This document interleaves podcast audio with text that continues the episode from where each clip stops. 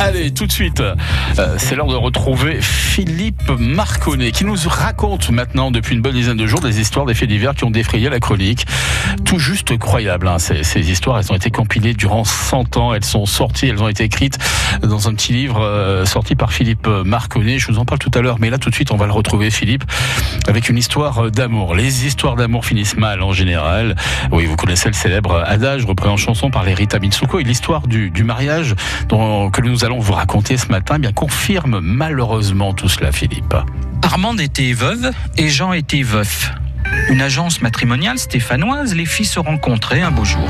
C'était une histoire qui débutait bien. Ils s'étaient plu, même fiancés, et le 21 août 1936, ils se dirent oui à Saint-Étienne devant monsieur le maire et monsieur le curé. Oh mon Dieu, l'Union Céleste, une grenouille et une cochonne. On aura des petits étards saucisses. Et très vite, les choses changèrent. Deux ou trois jours passèrent et Armande accepta bien d'être courtisée et nourrie, mais ne voulait pas vivre avec son mari, de sorte que le soir, elle regagnait son domicile particulier.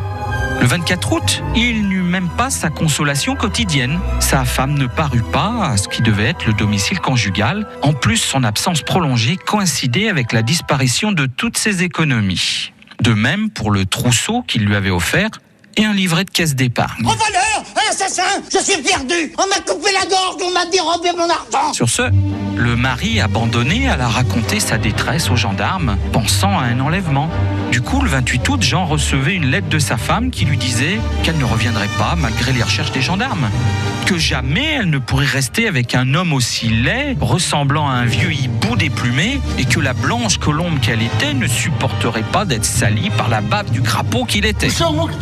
Comme ça, ouais. Elle avait emménagé dans une luxueuse villa d'Andrézieux-Boutéon, mais n'y payait même pas ses loyers, propriétaire de s'adresser à son mari. Un jour, le pauvre Jean en eut assez et alla la trouver.